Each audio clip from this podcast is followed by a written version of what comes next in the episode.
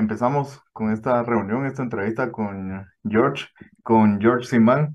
Eh, nosotros somos parte de, de Codeca, Guatemala, Codeca Ciudad o Codeca Urbana. Em, decidimos hacer este, esta entrevista con George para que él nos dé un poco de contexto respecto a la comunidad palestina, cómo está viendo el conflicto, esta la situación que se está dando entre Israel y Palestina. Nosotros ya tuvimos en una ocasión un foro con el embajador de Palestina en El Salvador, entonces ya tenemos como la, la versión oficial, por así decirlo, de las autoridades de Palestina respecto a la, situación, pero nos gustaría también conocer la versión de, de la comunidad palestina en sí, ¿verdad? Los, el, pueblo palestino. Entonces, eh, mi nombre es Benjamín Cancinos, eh, me acompaña Paula, Paula Flores, también nos está apoyando Axel Alejandro Hernández y Gabriel Guzmán en los eh, controles técnicos. Bueno, eh, sí, justo para, para hablar de este tema, pues invitamos a George Simán, que es colombiano de origen palestino. Eh, gracias por aceptar la invitación, George. Bienvenido. Quisiéramos empezar la entrevista, pues pidiéndote que, que nos contaras un poco de ti, eh, un poco de qué, a qué te dedicas, qué haces, y, y ya después pasamos a hacer las, las preguntas que tenemos preparadas para, para hoy. Bueno, Paula, Benjamín y todo tu equipo, muchísimas gracias por invitarme. Eh, mi nombre es George Isaac Simán Gutiérrez. Yo soy colombiano, nacido en Barranquilla, al norte de Colombia, una ciudad, una de las principales ciudades colombianas en el Caribe.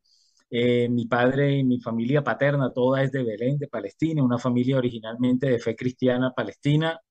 Aclaro la religión porque mucha gente cree que los palestinos son solo musulmanes y aunque yo no soy practicante, pues vengo de una familia de tradición católica, yo soy agnóstico, pues no, lo quiero aclarar porque hay unos temas que van a rodear ese, ese punto.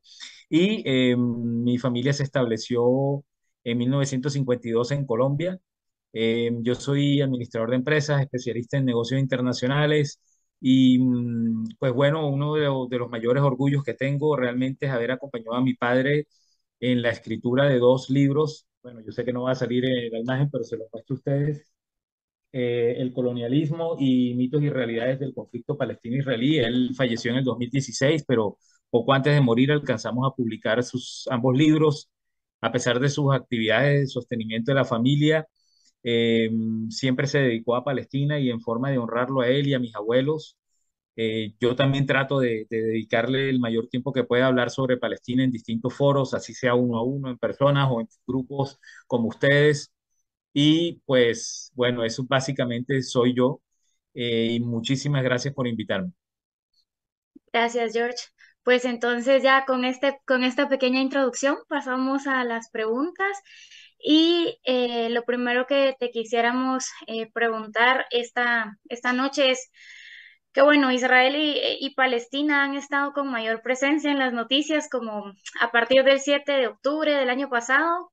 Y entonces quisiéramos saber qué nos podrías contar eh, acerca de lo que ha pasado desde entonces.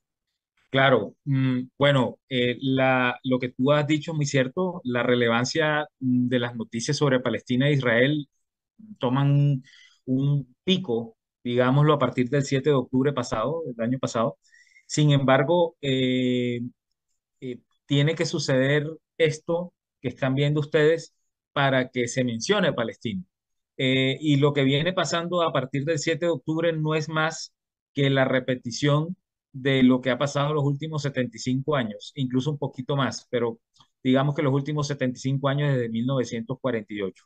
Resulta que el grupo Hamas, creado en 1987, 40 años después de que la ONU hace la partición de Palestina sin invitar a los palestinos, el 29 de noviembre en una asamblea de 1947, en una asamblea general, em, eh, donde los palestinos no fueron invitados, 40 eh, años después eh, nace un grupo en, en Gaza que es una provincia de, la Palestina histórica, muy antigua de hecho, eh, y em, em, comete una acción em, que se considera de resistencia por parte de los palestinos y, e incluso por buena parte del derecho internacional, porque eh, hay que ver lo que era Gaza hasta el 7 de octubre de 2023. Básicamente, eh, la prisión a cielo abierto más grande del mundo.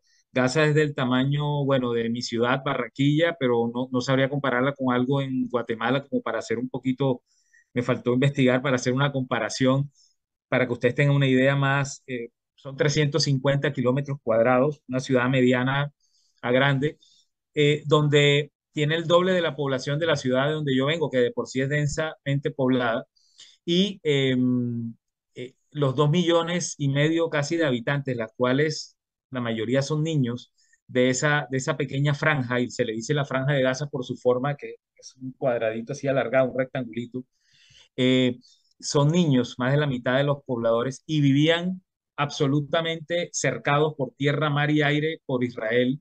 Incluso la frontera con Egipto, eh, que hoy pasó algo muy chistoso, que después lo hablaremos, bueno, chistoso dentro de lo trágico, que es que Israel le echa la culpa a Egipto, y resulta que una de las fronteras de Gaza es con Egipto, pero Egipto es un régimen absolutamente arrodillado, Israel y Estados Unidos. Toda esa zona, mm, la, todas las fronteras marítima, terrestre y mm, aérea son eh, gobernadas y controladas por Israel. Nada entra y nada sale eh, si Israel no quiere. Y eso no lo sé nada más por lo que leo, sino porque tengo muchos amigos gazatíes palestinos eh, que, que, el simple hecho de salir o entrar eh, ya era un problema. Em, no, solo, no solo salir y entrar, sino todo, todo, el comercio, el ingreso de medicamentos, etcétera, en Gaza era complicado y el 70% de los pobladores de Gaza, este, estos dos millones y medio de seres humanos palestinos, el 70% de por sí ya eran refugiados de otras regiones. De hecho, todos mis amigos gazatíes son de familia de Haifa, de Jerusalén, de, de más que todo de Haifa, Jerusalén y algunos pueblos entre Gaza y Haifa, que fueron eh, objetivo de etnocidio en 1948. Es decir, esta población de por sí ya había sido victimizada en la forma de desplazamiento forzoso. Entonces, este grupo jamás, que no todos los palestinos, de hecho, comparten su ideología, eh, porque hay que recordar que dentro de Palestina hay muchos movimientos de resistencia, no solo armados, algunos eh, pacíficos también, eh, como el movimiento BDS y como muchas organizaciones, organizaciones de la Unión de Mujeres Árabes, organizaciones de artistas, etcétera, pequeñas, medianas, y también hay muchos grupos armados, los mártires de Al-Aqsa, la LFPLP, etcétera. Eh, no solo es Hamas, sino que la propaganda se enfoca en Hamas, una forma de satanizar y como enfocar, en, como crear un monstruo para tapar el monstruo que es Israel. Resulta que este grupo eh, decide penetrar a territorio de la Palestina ocupada, o lo que mucha parte del mundo llama Israel, yo personalmente lo llamo Palestina ocupada y nunca dejaré de, decirlo, eh, y ataca eh, una base militar israelí y también ataca eh, pueblos que se consideran ilegales por parte de los palestinos porque son básicamente colonias que se construyeron sobre territorios despojados a los palestinos en el pasado. Los que los israelíes llaman pueblos o kibbutz o asentamientos, como lo llamen, para los palestinos es básicamente un objetivo legítimo porque es em, eh, territorio usurpado ilegalmente. Hay mucha propaganda, apenas, apenas ocurrieron los hechos, salieron los medios a hablar de que jamás había decapitado 40 bebés, de que había violado mujeres, etcétera, etcétera, cosa que en ningún momento, eh, y no soy ningún abogado de jamás, porque pues si yo fuera palestino, de hecho, no votaría por ellos en unas elecciones, pero como grupo de resistencia sí lo respeto em, y entiendo por qué hicieron lo que hicieron. Eh, y todas estas farsas han sido creadas por la propaganda pro-israelí, que es la propaganda masiva en el mundo, los grandes medios de capital sionista, CNN, la Fox, BBC, la Deutsche Welle en Alemania, etcétera, que registran de una forma las noticias pro-Israel y de otra forma la realidad. Em, todo esto em, eh, ocurrió el 7 de octubre y a partir de ahí, dice Israel, empezó a dar datos absolutamente irreales de 1.400 muertos, en realidad fueron menos, todavía no hay unas cifras reales, se, calcula por los medios israelíes y los medios palestinos e internacionales, se calculan que a la fecha van aproximadamente 1.400 israelíes y 23.800 palestinos muertos. De los 23.800 palestinos, aproximadamente 12.000 son niños y aproximadamente 8.000 son mujeres Estas son cifras tomadas del Ministerio de Salud de Gaza. Obviamente van cambiando con el tiempo, pero, pero son muy cercanas a lo que se ha reportado. Em, eh, Israel, como siempre, dice que, que, no, que ellos, han, ellos son muy cuidadosos, que son el ejército más moral del mundo y la realidad es que pues se podrán equivocar una o dos veces, pero teniendo toda la tecnología que tienen, cuando tienen todo el apoyo de Estados Unidos, Estados Unidos hay que recordarles, regala solo por encima de la mesa 4.5 billones de dólares en armas, además de todas las ayudas que organizaciones pro-israelíes le dan al ejército que eufemísticamente llaman ejército de defensa, y abro comillas, cierro comillas, de defensa cuando no es realidad ninguna defensa. Eh, eh, sin embargo, la resistencia palestina tiene muy poco comparado con eso. Eh, tiene alguna ayuda de, de, de, algunos vecinos de Irán, de algunos movimientos, los cuales obviamente la prensa occidental quiere satanizar, pero fíjate que nunca satanizan al verdadero terrorista que es Estados Unidos. Y, y bueno, eso es lo que ha pasado, un bombardeo indiscriminado durante 95 días contra la franja de Gaza, donde ha ocasionado dos millones de desplazados aproximadamente, gente que ya era desplazada de por sí, vuelve a ser desplazada, eh, donde hay una crisis alimentaria impresionante, no hay comida. Mis amigos allá me dicen que conseguir una, un saco de, harina, que allá se come mucho pan, es un medio básico de subsistencia el pan, eh, es casi imposible, es muy costoso. Eh, y además de los casi 24 mil muertos, más los más de 60 mil heridos, cuando no tienes una infraestructura hospitalaria decente, porque pues básicamente te la bombardearon toda. Y eso a grandes rasgos, para no extenderme en la pregunta, es lo que ha pasado eh, a partir del 7 de octubre. Pero todo, y lo hablaremos seguramente ahorita, todo tiene unas raíces mucho antes. O sea, que hablar a partir del 7 de octubre sin tener el contexto de 1948 y sus alrededores eh, en términos temporales es eh, mentir o es crear sofismas. Eh, te puedo responder así. Ok, muchas gracias por tu respuesta, George. Eh, precisamente relacionado a lo último que decías, va la segunda pregunta, que es si nos podrías explicar brevemente cómo se ha configurado el, el conflicto, que ya en el embajador, como te decía, en una ocasión nos dijo que lo catalogan como una invasión colonialista. No sé si nos Total. podrías dar ese contexto, cómo. Claro, claro, muy amable, Benjamín, muy, muy correcta esa apreciación, ese resumen que sacas de lo que dijo el embajador. No lo conozco, pero pues, creo que si ese es el resumen que sacas, es, es correcto lo que dijo, en, en mi opinión. El, el tema palestino-israelí ha tenido muchos afluentes engañosos, eh, muchos mitos. De hecho, el libro de mi padre trata de eso. Uno de los mitos es que le quieren hacer creer a la gente que es un tema religioso, que es que los árabes y los judíos, que los musulmanes y los judíos nos odiamos. Eh, y digo nos, yo no soy musulmán, mi familia no era musulmán, y eso es mentira, no, no había un, conflicto religioso, mientras Europa, por ejemplo, sí se perseguían judíos, Palestina era un territorio seguro para los judíos hasta más o menos a mediados de 1920, cuando ya empiezan a haber los primeros roces. De hecho, los judíos europeos huyen hacia Palestina por eso. Definitivamente el marco contextual, el contexto del tema palestino-israelí tiene que verse desde la óptica de lo que son los movimientos coloniales y neocoloniales de la humanidad. ¿Qué es el colonialismo? El colonialismo es la ambición desmedida del poderoso por usurpar los recursos del débil, no solo eh, su tierra, sino su riqueza, su recurso humano.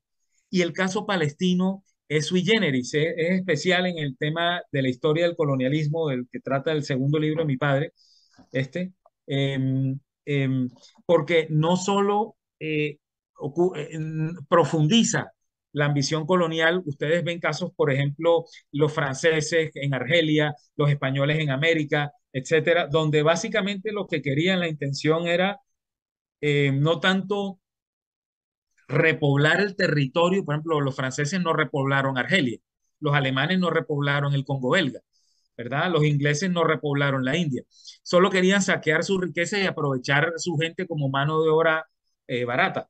En, en, este caso, el sionismo internacional, encabezado por Inglaterra antes de 1948 y después retomando la batuta Estados Unidos después de esto, eh, después de la Segunda Guerra Mundial, que queda muy debilitada Inglaterra, lo que quieren es apropiarse del territorio y repoblarlo y refundarlo, sacando a la población nativa a la fuerza, al que no podían matar lo expulsaban, o al que no podían expulsar lo mataban, y eh, aniquilando toda su historia haciéndole creer al mundo que ellos no existieron, que simplemente se desvanecieron. Yo a veces digo, no, pues les habla el hijo de un holograma, porque pues si los palestinos no existieron, mi abuela era un holograma. A mí no me pueden decir que los palestinos, yo vengo de, una, de un útero palestino, de mi abuela, etcétera, ¿no? Pero eso es lo que han querido hacer, desaparecer, desaparecer a la, a la, a la, a la historia palestina. Eh, no solo saquear su riqueza, que ahora apenas el mundo está viendo cómo Israel quiere eh, construir eh, una, un canal paralelo al de Suez, robarse los recursos del gas, el petróleo, la parte geopolítica, los recursos acuíferos palestinos, etcétera. No, ellos querían establecer ahí una colonia europea. ¿De dónde vienen los, los primeros, entre comillas, israelíes? realmente vienen de Europa, de Ucrania, de, toda esta región de la ex República Unión Soviética, de Polonia, Alemania, Inglaterra, y hay que situarse en el contexto de finales del siglo XIX, cuando eh, ocurre el primer Congreso sionista, y esta palabra es importante, quiero darme un minutico para explicárselas. Eh, el movimiento sionista toma su nombre del monte Sion en Jerusalén y es un movimiento que nace en Europa hace realmente hace varios siglos, pero realmente desde la época de Napoleón ya se hablaba de algo del sionismo, finales de los 1700, pero realmente toma fuerza eh, a finales del siglo XIX, en 1898, cuando los intelectuales judíos, ya cansados de la persecución en Europa, que era una realidad, es que habla, la gente habla solo de Hitler, pero antes de Hitler lo cual fue un caso emblemático de, de, sadismo y crueldad contra muchos pueblos, no solo los judíos, ¿no? pero antes de Hitler y del movimiento nazi alemán, eh, existía eh, una persecución hacia los judíos muy fuerte y todo debido, o buena parte, perdón, buena parte debido a que recordemos que esa Europa monárquica medieval era fundamentalmente cristiana y el, el tema, el, el, cuento de que, y digo cuento porque yo no, pues con todo respeto, pero es que yo no creo en ninguna religión y para mí mucho de eso es leyenda y hay que respetar, pero pues cuando ya eso de, termina, desemboca en tragedia, pues hay que tomárselo un poco, mm, ¿verdad? No tan, no tan en serio realmente, porque es que con, con, la leyenda o con la tradición más bien cristiana de que eh, los judíos mataron a Cristo, su figura principal, empieza una, a exacerbarse una, una persecución hacia las comunidades judías en Europa y además de otros temas, eran muy perseguidos y llega un punto en que los judíos europeos, ya constituidos más que todo una élite intelectual en Austria, en Alemania, en, Inglaterra, en Francia, sufrían esa persecución a finales del siglo XIX aún y dicen, bueno, nosotros necesitamos un lugar seguro, porque no se sentían seguros. Y empiezan a considerar múltiples escenarios, múltiples posibilidades, entre ellos Uganda, esto no lo estoy inventando yo, es algo absolutamente histórico, Uganda, eh, Argentina, Uruguay, otras partes de África, y consideran también a Palestina, con la cual eh, la religión judía, así como igual la religión cristiana, la musulmana, eh, también tienen una, un arraigo simbólico espiritual más que físico, y terminan evaluando varias posibilidades, y es cuando los poderes europeos hegemónicos encabezados con, por Inglaterra y Francia en medio del contexto de la Primera Guerra Mundial, ya recordemos en, las primeras dos décadas del siglo XX ya, empiezan a ver esta región del Medio Oriente como importantísima y geoestratégica, fundamental para sus intereses. Es así como en 1916 Francia e Inglaterra en secreto hacen el tratado Sykes-Picot y se reparten lo que es el Levante, donde queda Palestina, Líbano, Siria, esa región se llama Jordania hoy, parte de Egipto, parte de, Turquía, parte de Irak, esta región se conoce como el Levante, por, por la, como se levanta el sol, muy bonito, y le pusieron así el Levante. Eh, esta región es importantísima para hacer el paso de Occidente a Oriente. Además de que ya se intuía la riqueza y exuberancia de recursos naturales que tenía toda esta región, incluyendo el Golfo Pérsico, el Golfo de la Península Arábiga, donde está Emiratos Árabes hoy en día, Arabia Saudita, Yemen, Omán, etc. Entonces, se junta, como decimos en Colombia, un poco coloquialmente, el hambre con las ganas de comer, así decimos en, mi ciudad, y, y eh, se, se, se, se configuran dos intereses. Ok, nosotros la, la élite europea con su ambición colonialista, recordemos lo que era Inglaterra en ese momento, toda Europa, ¿no? Toda Europa era, quería repartirse el mundo. Eh, eh, y la, la élite judía, eh, que era afín a esa, a esa élite mm, eh, perdón, político-social, porque al fin y al cabo unos dependían de los otros, y aunque la élite política y social fundamentalista cristiana europea, que todavía existe y todavía lo vemos, odiaba a los judíos, encontró en ellos una especie de compañero socio para cumplir su propósito, que era tener una presencia básicamente occidental en Oriente. Acuérdense de Samuel Huntington cuando hablaba en su obra del choque de civilizaciones. Bueno, esta mentalidad de cruzada medieval todavía existe, pero hace 100 años era mucho más fuerte y mucho más evidente. Eh, bueno, mucho más no, realmente era lo mismo, pero, pero ahora tenemos más prensa, ¿no? Más medios. Pero esta mentalidad de colonizar, de invadir, de usurpar, siempre ha estado en el ADN de la élite europea y deciden, listo, enviemos, eh, para ese entonces estaba el Imperio Otomano eh, gobernando por más de 400 años a Palestina, Siria, toda esta región del Levante, y el Imperio Otomano, recordemos que estuvo del lado de Alemania e Italia en la Primera Guerra Mundial contra Inglaterra, Francia, Estados Unidos, etc. Entonces los ingleses hábilmente hablan con los árabes, palestinos, sirios, etcétera. En esa época era la Gran Siria, era, es que son pueblos muy similares, no hay grandes diferencias entre ellos, pero fueron divididos como muchas otras zonas, tanto de África como de Asia, por los poderes coloniales con líneas imaginarias que hoy en día constituyen fronteras de algunos países. Entonces los ingleses, recordemos el famoso Lawrence de Arabia, envían a, a sus emisarios, hablan con los árabes y dicen, bueno, peleen contra los otomanos ganémosle a los otomanos y nosotros le damos su autonomía. Nosotros somos amigos de ustedes. Y efectivamente eso fue lo que pasó. El imperio otomano ya debilitado por muchas luchas, pierde y entra eh, el ejército eh, inglés en 1917 triunfante de la mano de los árabes a Jerusalén. Y de ahí, como epicentro de todo el levante, se riegan por todo, toda la región junto con los franceses que se, por el tratado Sykes-Picot que habían hecho en secreto, como les dije, Inglaterra y Francia un par de años antes, un año antes, perdón, eh, eh, los franceses entran al Líbano, los, eh, los ingleses a Egipto, a, a, Palestina, etc. Y se reparten porque les dio la gana, básicamente eso. A partir de ahí se incrementa la, la inmigración de judíos europeos que ya había empezado con algún tipo de fuerza a unos 20 años antes, a finales del siglo XIX, empieza a incrementarse la inmigración de judíos europeos, alemanes, eh, de, la, de la Unión Soviética para ese entonces, y antes de la Unión Soviética, la revolución bolchevique en Rusia, donde los judíos eran muy perseguidos por los zares, precisamente por participar en las revoluciones eh, comunistas, Entonces, también todo ese movimiento de los últimos 20 años en Europa, antes de la Primera Guerra Mundial, impulsan una migración hacia lo que consideraba un lugar seguro. Fíjense, se van a buscar a tierra árabe para sentirse seguros los judíos europeos.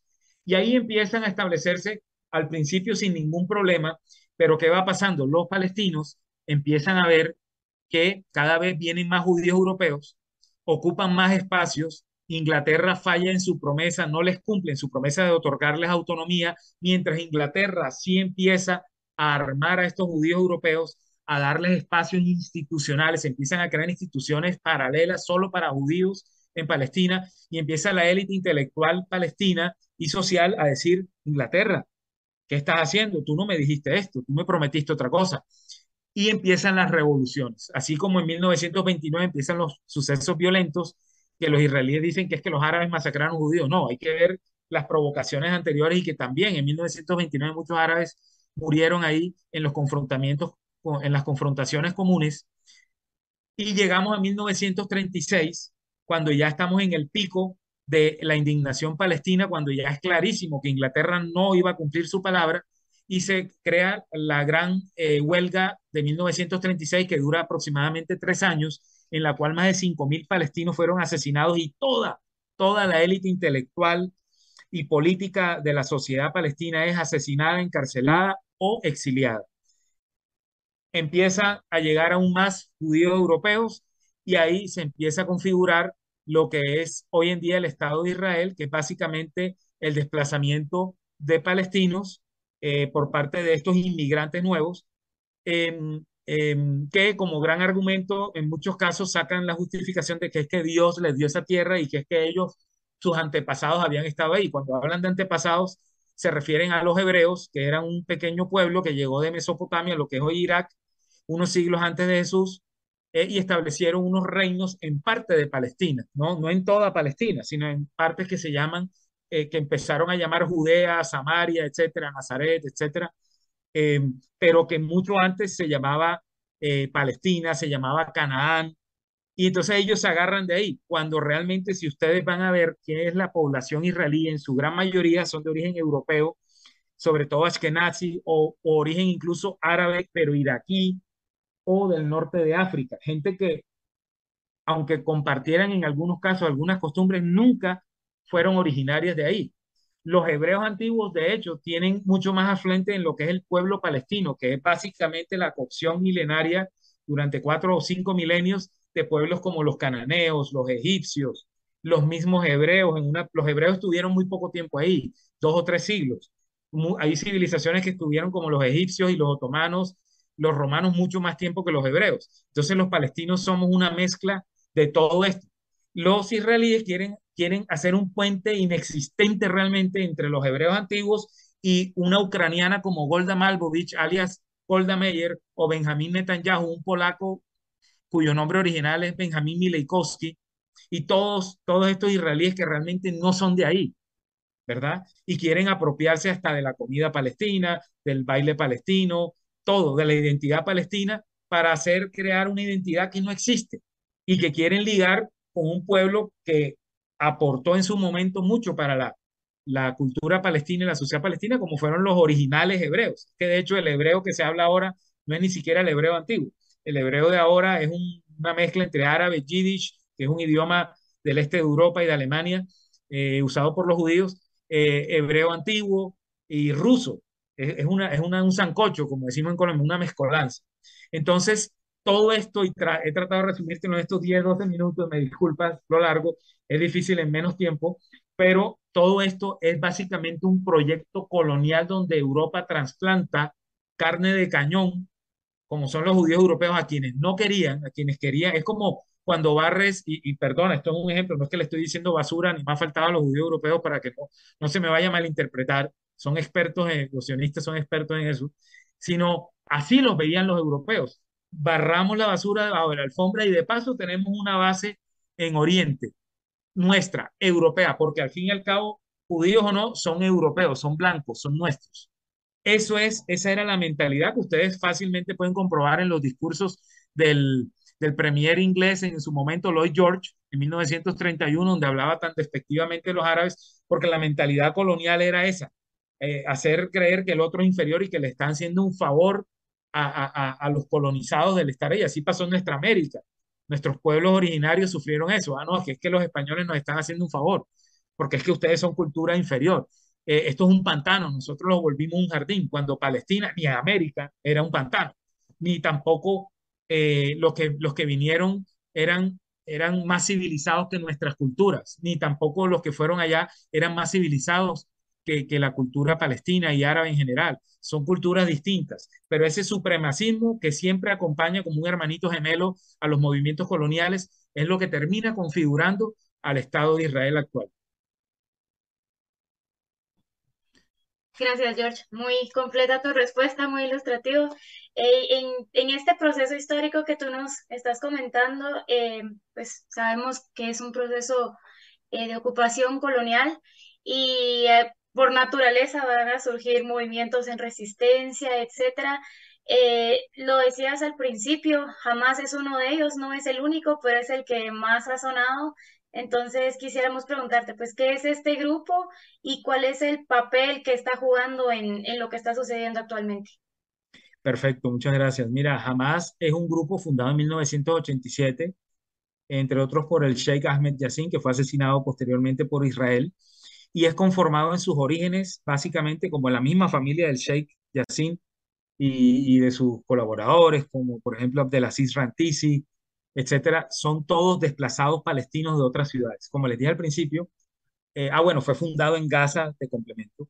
Eh, eh, como les dije al principio, la población gazatí es principalmente palestinos desplazados de otros pueblos. Entonces, debido a la, a la absoluta desesperanza que reina en un campo de refugiados en lo que convirtieron básicamente a Gaza y lo que ustedes, si van a un campo de refugiados, yo he ido a dos, uno en Jordania y uno en Palestina, lo que reina en un campo de refugiados palestinos, aparte de, de la dignidad, es eh, la zozobra, porque ser refugiado, lo cual nos puede pasar a todos en cualquier momento, eso se lo digo a todos, nadie está seguro en este mundo, ser refugiado es una tragedia. Y eso es lo que le pasó a los palestinos. Los palestinos eran un pueblo que labraba la tierra, un, eh, un pueblo vibrante de educación, de mucho trabajo, de mucha decencia, de mucha cultura, de alegría, de baile, de cosecha. El pueblo palestino fue violentado y a raíz de esa violencia se desplazan muchas personas hacia Gaza, entre otros Jordania, etcétera, pero vamos a hablar específicamente de Gaza. Y ahí, casi 40 años después de ese desplazamiento de sus padres y de sus ancestros, un grupo de jóvenes palestinos, eh, bueno, no solo jóvenes, sino ya adultos, obviamente, fundan el movimiento Hamas. Eh, Hamas eh, se, se, se orienta desde la religión sin ser un grupo netamente fundamentalista, porque es que lo quieren comparar con ISIS y Al Qaeda, y quiero hacer un especial eh, espacio aquí para, para, hablar bien clarito por qué no son iguales. ISIS y Al Qaeda, fácil encontrar en la historia, son movimientos fundamentalistas financiados y fundados por Occidente y sus lacayos en el Medio Oriente, como son los sauditas y los emiratíes, y son como la banda paramilitar de Occidente para destruir a los regímenes laicos como el sirio, como el iraquí, que eran opuestos a los intereses imperiales estadounidenses con su sicario en la región, que era Israel. Así es como fundan Al Qaeda con los talibanes en 1979, más o menos con Bin Laden, que era saudita, para sacar a los soviéticos de Afganistán. Afganistán es en Asia Central, pero de ahí se deriva ese grupo y empiezan a principios de, la década de 2010 a atacar a Siria eh, y a toda esta región para desestabilizarla. Este grupo es fundamentalista wahabita, que es la corriente, digamos, más extrema del Islam y es la que se practica principalmente en Arabia Saudita. Entonces, Estados Unidos y sus, y sus eh, socios coloniales, incluyendo a sus lacayos del, Golfo Pérsico, eh, usan a esta gente para no entrar ellos a hacer desastres eh, y exponerse en el Medio Oriente. Y em, eso es lo que es ISIS y Al-Qaeda, o Daesh, como les llaman, pero es lo mismo. Son los paramilitares fundamentalistas islámicos en el Medio Oriente. Jamás no tiene esa orientación. Jamás es, eh, aunque sí tiene al Islam como motor, y les quiero explicar por qué.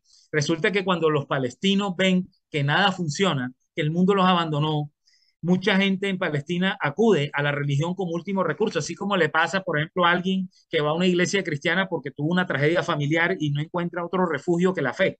Lo mismo pasa allá, pero en términos islámicos. Entonces, con base en la religión, fundan un movimiento, pero eh, no es un movimiento que excluya a los cristianos ni a los laicos, no, es un movimiento que ha trabajado incluso con los cristianos palestinos en Gaza, porque en Gaza Ahí eh, había antes de este genocidio 2.500 cristianos aproximadamente y ahora no sé cuántos hay, incluso Israel mató a 22 de ellos en la iglesia de San Porfirio, una de las más antiguas, ¿verdad?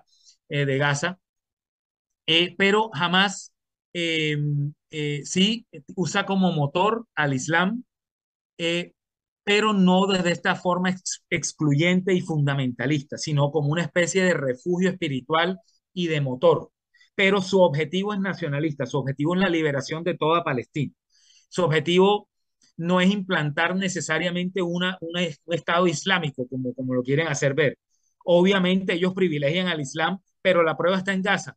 Los cristianos palestinos de Gaza, eh, una minoría, imagínate, 2.500.000 contra 2.500, es el punto 001, no sé, 0,1 de la población, eh, no, mm, no tenían problemas con Hamas. Eh, de hecho, jamás en el año 2011 es quien saca a la fuerza a ISIS y Al Qaeda de Gaza. Resulta que eh, eh, estos movimientos penetrados por Israel ingresan a Gaza y empiezan a organizarse y cometen un secuestro contra un italiano, un activista italiano pro paz, joven, se me escapa el nombre ahora, lo tenía en la punta de la lengua, se me escapa, pero es fácil de ver en, internet el caso, y jamás lo, le da un ultimátum a estos grupos radicales salafistas. Salafistas es de la corriente wahabita eh, extrema del Islam, opuesta a lo que cree Hamas, que los, los de Hamas son sunitas eh, y son amigos de los chiitas iraníes, de hecho, pero son opuestos a los, a los extremistas estos de la península arábiga. Y, estos grupos extremistas no le hacen caso a Hamas, Hamas entra por la fuerza, lastimosamente el rey italiano es asesinado por estos fanáticos, pero jamás eh, eh, eh, da de baja, mete preso y da de baja a todos los miembros de esta organización que era incipiente en Gaza. Jamás entonces saca a ISIS, a lo que hoy conocemos como ISIS de Gaza, hace 12 años aproximadamente. Después de esto, en los últimos, bueno, desde que nace Hamas, en los últimos 40 años, Hamas se ha caracterizado por atacar a Israel siempre con el propósito de, su objetivo nacionalista. Eh, es responsable por múltiples atentados contra el, ocupante, bien sea con hombre bomba, los famosos que se ponían un chaleco y entraban a territorio de Palestina ocupado y se volaban en bus. Eh, claro, eso Occidente lo ve feo, pero Occidente no veía qué hacía Israel para generar estos hombres bombas, ¿verdad?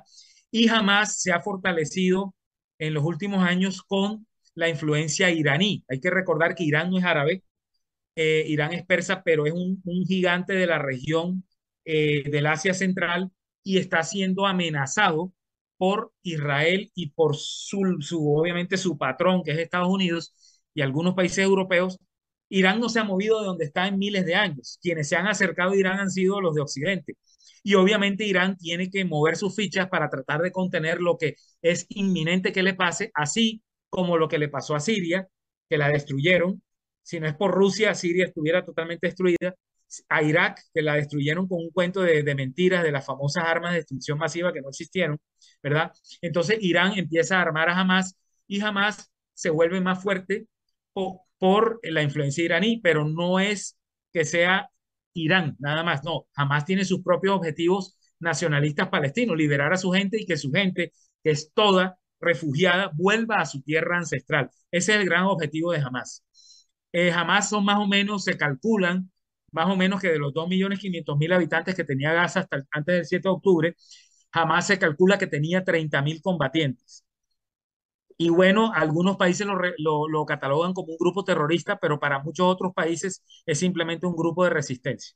Eso es básicamente lo que te puedo eh, eh, comentar de Hamas. Yo hace poco eh, tuve un space que lo pueden encontrar en Palestina hoy, está grabado hace aproximadamente mes y medio, dos meses, con el doctor Stanley Cohen, un abogado penalista neoyorquino judío, de hecho, que fue abogado de Hamas y tuvimos una charla en un space bien concurrido, muy interesante, se los recomiendo, sobre, sobre lo que es Hamas. Él los conoce muy bien por dentro, ha conocido a todos sus líderes, él vive en Nueva York y obviamente él también le dicen terrorista, pero pues él en su labor de penalista ha defendido a, los resist a, la, a la resistencia palestina también. Esto es básicamente lo que yo sé de Hamas. Ok, gracias por tu respuesta. Eh, anteriormente nos decías que el, cuando, cuando Inglaterra estaba a cargo de estos territorios en tierra árabe, había muchos eh, pueblos que tenían similitudes. Entonces, eh, no- nos gustaría saber cómo actúan o cómo reaccionan ahora estos países árabes en la situación que se está dando en Palestina. Excelente pregunta. Mm, Es una de las preguntas más profundas e interesantes para entender en parte de lo que pasa hoy en día, Benjamín. Eh, tú te dirás, bueno, todos nos hemos preguntado, ¿por qué Egipto, que está al lado, no ayuda a Palestina? ¿Por qué Jordania, que está al lado y que tiene la mitad de la, más de la mitad de población de origen palestino, ¿por qué no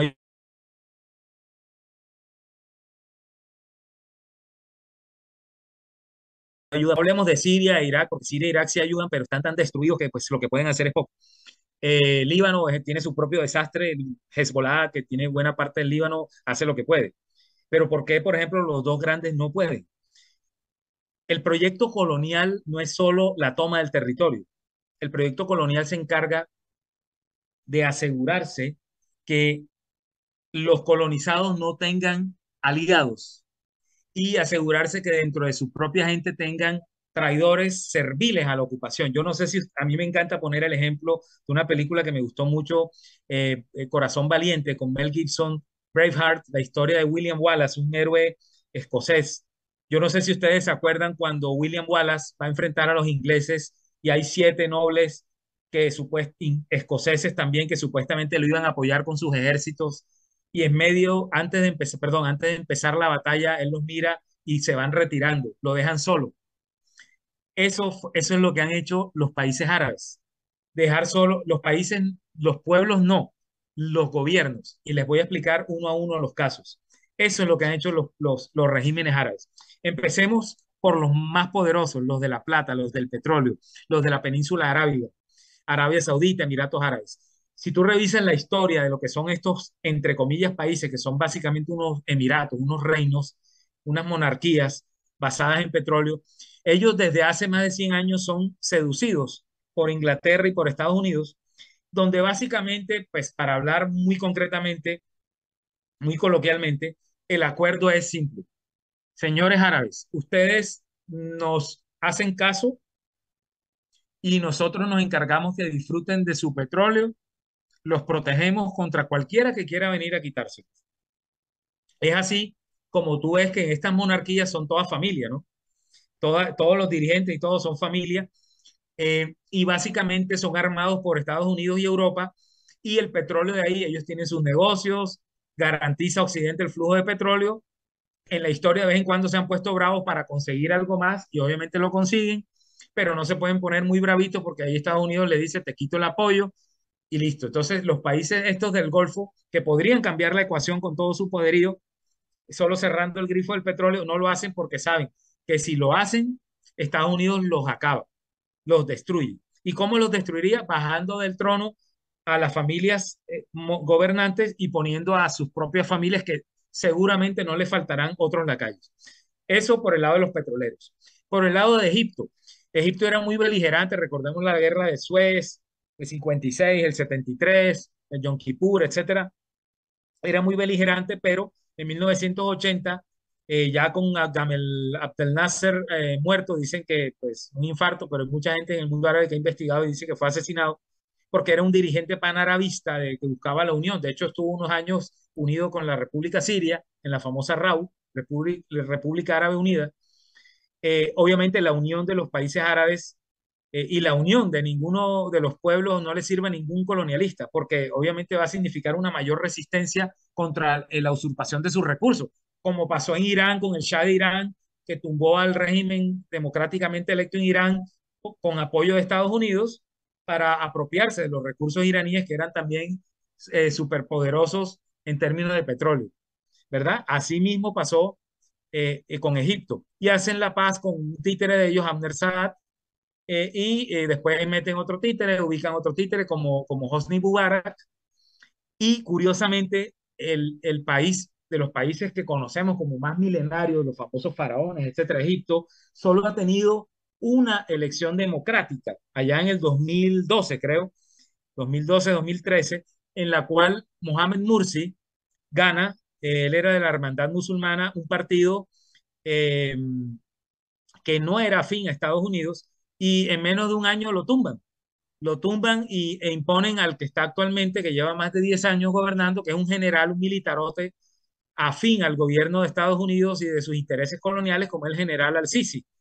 Y ya ven Egipto qué papel tan miserable juega. Cualquiera que ha pasado eh, entre Egipto y Palestina, Gaza, sabe el trato que le dan los militares egipcios a los palestinos. Un trato absolutamente humillante, porque eso es lo que los ordena. Eh, cierran la frontera, no dejan pasar, mm, pasan ayuda humanitaria cuando les da la gana, muy a cuentagotas. Y esta es la orden, la orden que recibe Estados Unidos que, que financia a este régimen, así como financia a Israel, financia a Egipto también. Eh, con más de 4 billones de dólares en armas. Egipto es un país de 100 millones de habitantes súper pobre que, que básicamente depende de la ayuda gringa para subsistir. Ahora, una cosa es el pueblo y otra cosa es sus gobernantes. Ustedes me preguntarán, ¿y por qué el pueblo no tumba a los gobernantes? Lo que pasa es que si usted en Egipto pone una publicación, como la puedo poner yo desde Colombia, en apoyo a Palestina, Al día siguiente usted tiene a la Guardia Egipcia, la Policía Secreta Egipcia, averiguando por qué la puso y si es muy intenso y activista en el tema, que implica apoyar la causa palestina, a su vez implica contradecir al régimen pro-yanqui que hay en Estados Unidos, en Egipto, perdón, eh, obviamente lo ven como un enemigo y el mejor de los casos va preso. Yo conozco casos de gente, amigos de amigos, que activistas jóvenes que tienen 6, 8 años que nadie sabe de ellos. Estaban presos y no se sabe si están vivos o muertos. Por simplemente ser activistas. No mataron a nadie, no robaron a nadie. Entonces Egipto quedó neutralizado con un títere. Jordania lo mismo. Hace muchos años, cuando instauraron, es que ¿qué pasa? Jordania nace como un títere. Nace en 1946 en, en esta, eh, como resultado de esta partición del tratado entre Inglaterra y Francia, Sykes-Picot, Jordania le queda a Inglaterra, por decirlo así, y Jordania es básicamente creada para, como decía el caso de los judíos de Europa, eh, eh, digo el mismo caso de los palestinos de Palestina, como mete la basurita debajo de la alfombra. Jordania es la alfombra y a los palestinos los consideraban la basurita y sacan 800 mil palestinos, muchos de los cuales terminan en Jordania. De hecho, mi familia pasó por Jordania antes de venir a Colombia. Yo tengo, yo podría ser jordano.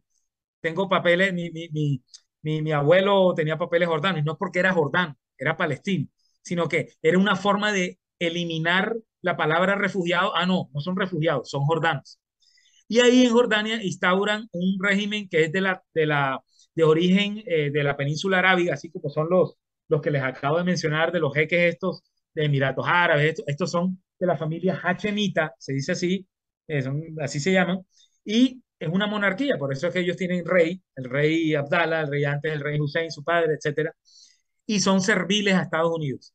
Enfrentan muchas tensiones, son un poco más, entre comillas, benévolos que los egipcios, porque esa es la orden imperial, que reciban más palestinos, porque a Estados Unidos y Israel les conviene que los palestinos se vuelvan jordanos y no se llamen refugiados palestinos. ¿verdad? Así desaparece por arte de magia el problema de tener refugiados y Jordania eh, eh, sirve como papel, más allá de uno, de uno que otro pronunciamiento, no hacen realmente nada eh, fuerte. El día Jordania y Egipto caigan, porque algún día van a caer, porque es que la presión social es muy fuerte de los pueblos, a pesar de la cruel represión que hay en ambos países. Cuando yo fui a Jordania me advirtieron, no hables mucho de Palestina en la calle, ten cuidado, porque me podían, bueno, en el mejor de los casos, expulsar del país por ser extranjero. Eh, Egipto sí no he ido, pero me imagino que era peor. Entonces, esto es básicamente el por qué estos países no ayudan. Quien está ayudando es Yemen, que es el país más pobre y que lleva 10 años resistiendo una, un embate violento de, lo, de Arabia Saudita y con el apoyo de Estados Unidos. Eh, y Yemen, con sus pocos recursos, es el que sí está resistiendo con hechos muy fuertes, eh, ahí bloqueando el Mar Rojo. Ya vimos que lo bombardearon pero bueno, Yemen es heroico, la verdad, lo que está haciendo por Palestina. Espero haberte respondido, esto obviamente profundizando más, se entiende mejor, pero básicamente por eso es que estos países no ayudan a Palestina de frente, porque perderían sus privilegios ante Estados Unidos y su élite es demasiado corrupta como para tomar ese riesgo. Gracias, George. Justamente la siguiente pregunta, eh, ya nos ha quedado bastante claro el papel eh, que están cumpliendo eh, Estados Unidos, eh, específicamente Israel también, en toda esta cuestión, pero quisiéramos preguntarte también cuál es el papel de las Naciones Unidas y tu opinión al respecto.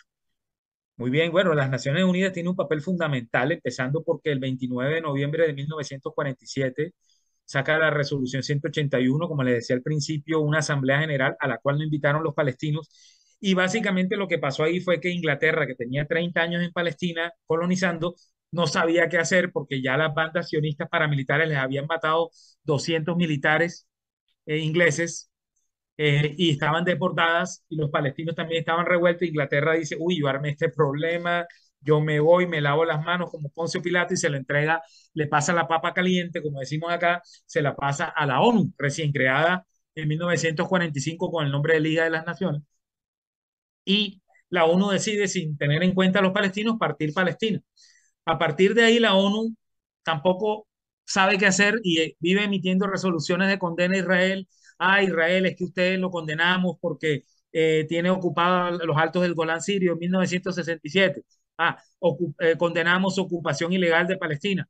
Hay no sé cuántos cientos de resoluciones condenando a Israel, pero básicamente la ONU es cómplice de Israel, no hace absolutamente nada, no, no condena efectivamente con sanciones. Fíjate que Cuba, Irán, Venezuela, Corea del Norte tienen sanciones y ninguno de estos países han colonizado a ningún otro país ni ha matado a nadie eh, fuera de su territorio, no ha hecho nada realmente. Pero Israel no tiene ninguna condena, no tiene ninguna sanción. Entonces es, es ese niñito malcriado que el papá no lo, no lo castiga y dice, bueno, hoy pinté las paredes, mañana mato al gato, mañana le robo la bicicleta al vecino y no pasa nada, mi papá no me dice nada. Y ahí está el niño malcriado convirtiéndose en asesino en serie, como pasa a nivel personal en muchos casos. Si ustedes ven la historia de los asesinos en serie, más o menos así. La ONU, para que todos sepan, sin embargo, sí parece ser muy efectiva en cuidándole las espaldas a Israel tanto al norte, eh, en la, en la, bueno, no es realmente una frontera establecida, pero en los límites con Egipto, eh, con, perdón, con, con Líbano, y al sur con Egipto tiene una presencia militar la ONU, de hecho en la de Egipto, al sur, está eh, las islas Fiji en representación de la ONU y está Colombia. Cuando yo presté el servicio militar allá en el año 93 en Colombia, yo quise eh, hacer parte de esa misión eh, militar colombiana, no, al fin no me dejaron, em, pero quise hacer parte de esa misión para ver cómo era esa frontera.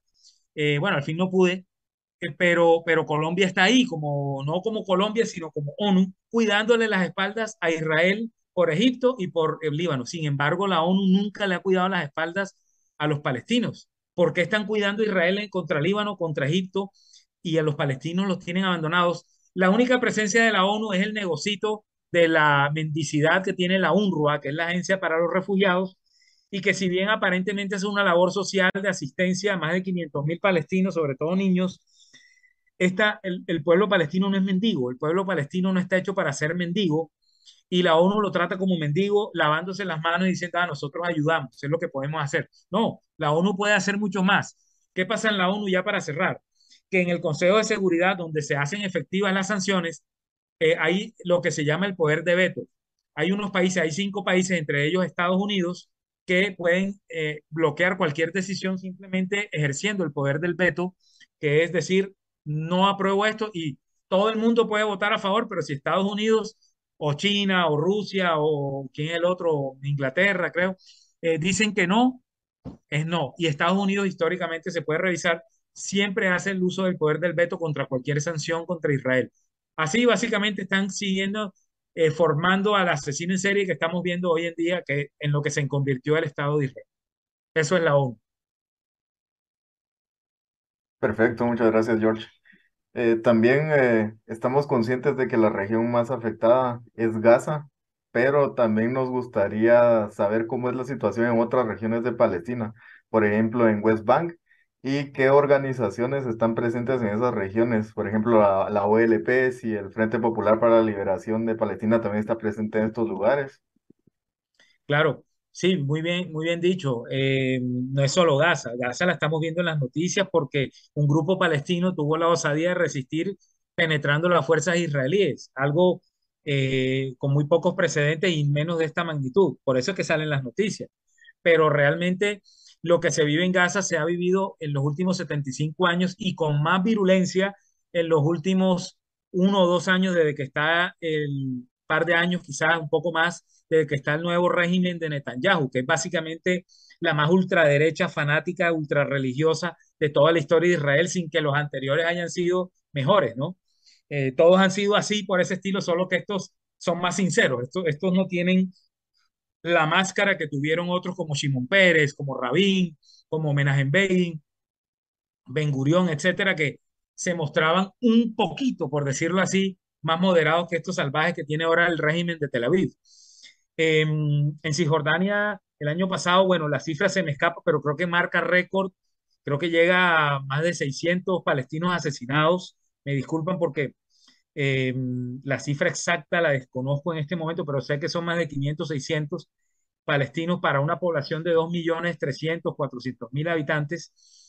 Em, eh, eh, Cisjordania básicamente, hagan de cuenta, un papel en blanco cuando uno, cuando uno toma una perforadora, no sé cómo le dicen allá en Guatemala, esta maquinita que, que hace hueco, que tú la aprietas así y hace dos huequitos para archivar, aquí le decimos perforadora, bueno, eh, si me hago entender, eh, haz de cuenta que tú tomas esta perforadora y vas eh, agujereando la, una hoja de papel. Entonces, cada agujerito es lo que llaman un asentamiento. ¿Qué produce un asentamiento? Es que de pronto llega el ejército, hay, hay, una, hay un pueblo, Palestina era de, de, de, algunas grandes ciudades como Jerusalén, Haifa, em, en Nazaret, etcétera, Hebrón, pero también era más que una ciudad rural, una eh, sociedad rural con muchas pequeñas aldeas de 300, 500 habitantes, así. Entonces llega el ejército israelí eh, y ordena a sus habitantes salir y, y, al que no quiere ir lo han matado, así como pasó con el plan Dalet, así se llamó el primer plan fuerte del sionismo entre el 47 y el 48, donde hicieron esto en aproximadamente 520 aldeas palestinas, básicamente limpieza étnica o etnocidio, ¿verdad? Entonces, eso es lo que está pasando permanentemente en Cisjordania. Llegan unos colonos apoyados por el ejército israelí. Estos colonos vienen de Ucrania, de Francia, de Argentina. Últimamente hay muchos argentinos, ¿no? Yo me burlo mucho de ellos porque, pues yo digo, un argentino de origen alemán, ¿qué carajo hace en, en Palestina robándole tierra a un nativo? O sea, no sé, vende choripán en Buenos Aires o algo, pero algo decente. Pero bueno, ellos se, se, se, pegaron a ese tren de eh, colonial y eh, eh, eso es lo que hacen. Entonces, desplazan o matan a la población y van fundando ahí una, una, una pequeña villa, con, eso sí, con todo el recurso financiado incluso por organizaciones cristianas de Occidente, y van fundando ahí pueblitos y desplazan a Palestina. Entonces es otro huequito en esa hoja de papel poco a poco va quedando menos territorio para los palestinos. Dentro de Cisjordania manda la autoridad palestina, que es básicamente un invento occidental de los acuerdos de Oslo del 93 que no sirvieron para absolutamente nada. ¿verdad? No, sirvieron para absolutamente nada para Palestina, sino simplemente actúan como contratistas de seguridad, le obedecen a Israel lo que Israel diga. De hecho, para moverse los dirigentes de la APA tienen que pedirle permiso a los, a los israelíes. ¿Cómo serán de serviles que hasta eso? Entonces, básicamente eso es lo que es Cisjordania. Eh, cada vez hay, hay, más confrontaciones, hay más colonos. Cuando el acuerdo del 93 había 300 mil colonos israelíes en Cisjordania, hoy en día pasan del millón y cada vez más. Y eso es lo que, lo que está pasando en Gaza, está pasando a cuentagotas en Cisjordania, sobre todo en Jenin, hay un campo de refugiados, y en Hebrón es la mayor ciudad palestina, donde 500 invasores sionistas tienen destruida la ciudad prácticamente de 200.000 habitantes, cerraron la calle principal hace varios años y tienen 5.000 militares invasores armados cuidando a esos 500 colonos mientras se siguen robando día a día una casita por aquí, un edificio por acá. Y eso es básicamente lo que están haciendo. Gracias, George. Todavía tenemos algunas preguntas y muchas ganas de seguir platicando, pero sabemos que que tu tiempo es limitado, entonces te agradecemos mucho y podemos tal vez quizás hacerte la invitación próximamente para seguir platicando. Claro que sí, eh, pues el agradecido soy yo con ustedes, con Susana que me contactó, que me sigue en Twitter y yo la sigo hace varios años.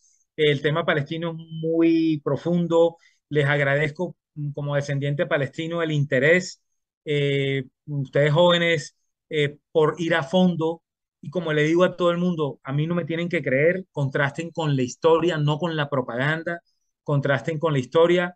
Eh, bien me pueden contactar, yo tengo los libros en PDF mi padre, ya no tengo las copias físicas todavía, estamos tratando de sacar una segunda edición porque la primera se agotó, pero eh, estoy siempre disponible y si no soy yo, les tengo gente aún mucho más interesante y más experimentada y conocedora que yo, que les puede profundizar el tema, gente que ha vivido en Gaza, cada vez que quieran, siéntanse libres de contactarme y muchísimas gracias y lo mejor para todo el pueblo guatemalteco, para todas sus amistades y familiares en este nuevo año.